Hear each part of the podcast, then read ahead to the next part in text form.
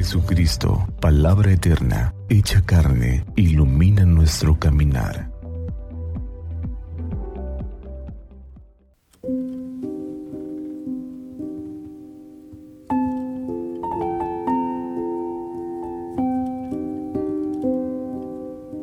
Miércoles 27 de septiembre del Santo Evangelio según San Lucas.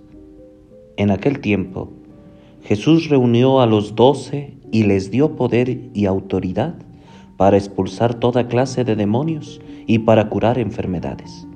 Luego les envió a predicar el reino de Dios y a curar a los enfermos. Y les dijo, no lleven nada para el camino, ni bastón, ni morral, ni comida, ni dinero, ni dos túnicas. Quédense en la casa donde se alojen hasta que se vayan de aquel sitio. Y si en algún pueblo no los reciben, salgan de ahí y sacúdanse el polvo de los pies en señal de acusación. Ellos se pusieron en camino y fueron de pueblo en pueblo, predicando el Evangelio y curando en todas partes. Palabra del Señor. Gloria a ti, Señor Jesús. Bendecido día familia. El Evangelio que hemos escuchado nos trae la descripción de la misión que los doce recibieron de Jesús.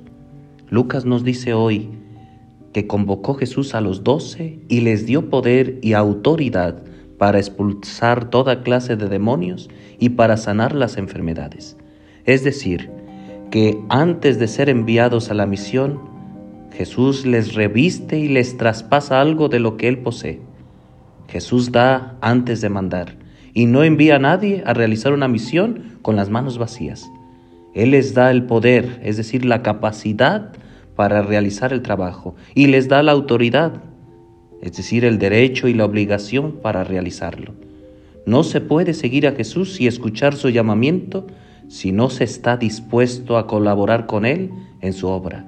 A todos y a todas de alguna forma Jesús nos ha capacitado para aportar nuestro granito de arena en esta construcción de su reino. Para sumar, los discípulos están llamados y enviados a realizar la misma misión del Maestro.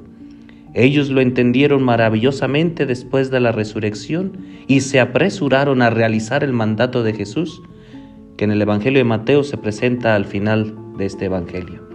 También hoy si, sigue necesitándonos y confiándonos su palabra, la continuidad de esta obra en la historia, en esta sociedad concreta que nos ha tocado vivir. La iglesia con seguridad existe para evangelizar, actualizando el mensaje del Evangelio en cada época y cultura anunciar con hechos, con las palabras, la presencia del amor salvador de Dios a toda la humanidad. Pidamos al Espíritu Santo que ilumine nuestro caminar. El mandato de Jesús a sus discípulos es claro y concreto. No les envía a exponer una doctrina extensa y compleja, sino a transmitir una forma de vida. Ellos han compartido la vida de Jesús, le ven vivir y actuar por eso no les da instrucciones sobre lo que tendrán que decir, sino cómo deben de presentarse. Ese, ese despojo personal que tienen, con el que tienen que salir. Incluso les da estas características de no llevar nada para el camino, ni bastón, ni provisiones, ni pan, ni dinero, ni tampoco dos túnicas. Quiere decirnos que tenemos que con la sencillez de la vida expresar este estilo de vida para no eh, escandalizar a los hermanos. Hoy este mandato es para ti. ¿Qué tanto estamos evangelizando y cómo va tu misión? La misión familiar, la misión profesional. El Señor nos invita a seguir anunciándolo. El reino de los cielos te necesita, nos necesita a todos.